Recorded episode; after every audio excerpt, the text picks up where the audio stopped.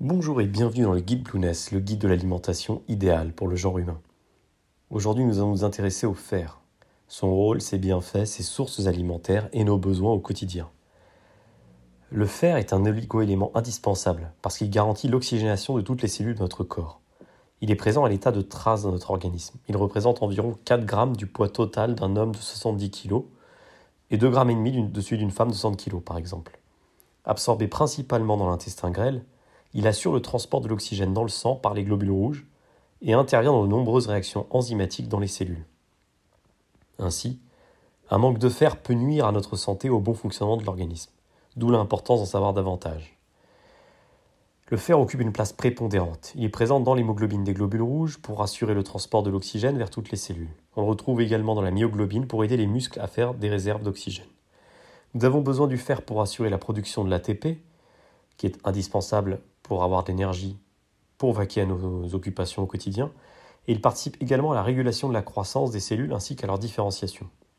Sa présence dans l'hémoglobine approvisionne les muscles et les tissus en oxygène sous forme de protéines. Notre, notre, organisme a également besoin du fer pour favoriser le développement des muscles et du squelette.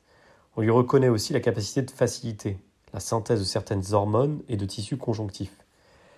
Chez la femme enceinte, il contribue aussi au bon développement du fœtus. Étant donné que notre organisme est incapable de le synthétiser, il nous faut tirer profit d'une alimentation saine pour obtenir un stock important de fer au quotidien.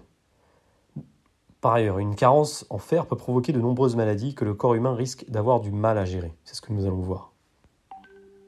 Les carences en fer proviennent généralement d'une insuffisance dans l'apport alimentaire.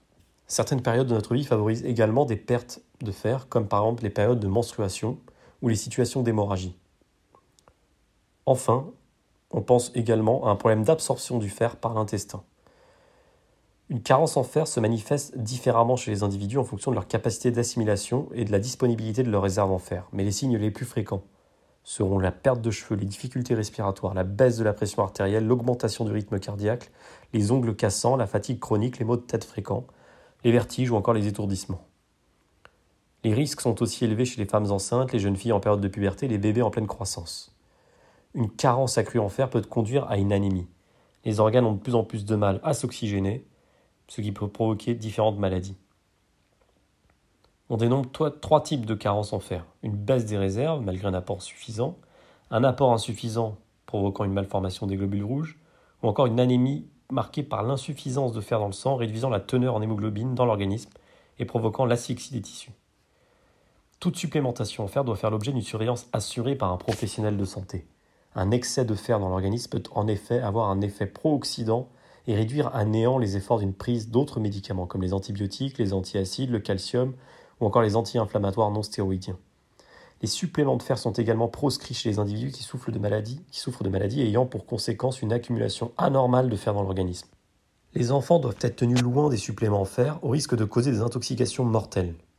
A noter que certains multivitamines et minéraux présentent une teneur élevée en fer, favorisant une intoxication mortelle en cas d'ingestion à forte dose, notamment chez les enfants. Mais alors, quelle dose de fer convient-il à chacun? Les apports recommandés en fer se répartissent en fonction de l'âge, de l'état et du sexe de l'individu. Ils vont de 9 mg par jour de fer pour les hommes et les femmes allaitantes et ménopausées, jusqu'à 16 à 18 mg pour les femmes réglées et de 25 mg par jour environ pour les femmes enceintes. Alors où trouver le fer? La viande contient du fer avec un coefficient d'absorption de 25%, tandis que le fer d'origine végétale dispose d'un coefficient d'absorption relativement bas de 5 à 10%. Néanmoins, plusieurs études scientifiques ont tendance à privilégier le fer d'origine végétale pour les nombreuses conséquences néfastes que le fer d'origine animale pourrait entraîner sur la santé. Cela concerne notamment les risques accrus de stress oxydatif des cellules, de diabète de type 2, de maladies cardiovasculaires et de cancer. Mais alors, quels aliments doit-on manger? Le fer se présente soit sous forme héminique, soit sous forme non héminique dans les aliments. On dénombre, on dénote une forte teneur en fer dans certains aliments comme la viande rouge, la volaille, le poisson, les fruits de mer et les produits carnés. Dans ces aliments qui sont d'origine animale, le fer héminique s'assimile mieux, 5 fois plus que le fer non héminique qu'on retrouve dans les aliments d'origine végétale comme la spiruline, les lentilles, le cacao, la noix ou encore le tofu. Dans les aliments comme les produits laitiers, les fruits séchés, les œufs, la mélasse, les graines, les grains entiers, les fruits à écale, les légumineuses et les légumes verts, on retrouve uniquement du fer non héminique. La teneur en fer dans les produits laitiers est très faible par rapport à la teneur en calcium. Alors les aliments les plus riches en fer sont entre autres les abats, le boudin noir, les épinards, les fruits à coque, les huîtres, les moules, les palourdes, les sardines. A noter que l'absorption de fer non héminique est favorisée par la vitamine C et les protéines.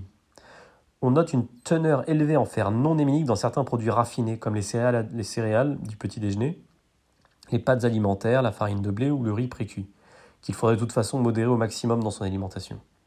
En revanche, les ennemis jurés du fer sont les boissons comme le thé et le café car elles contiennent des tanins défavorables à son absorption.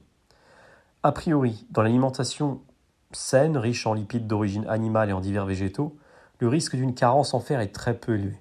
A l'inverse, nulle supplémentation n'est a priori nécessaire pour un individu lambda, sauf évidemment indication médicale. Ce sera tout pour le fer. À très bientôt dans les guides Blueness.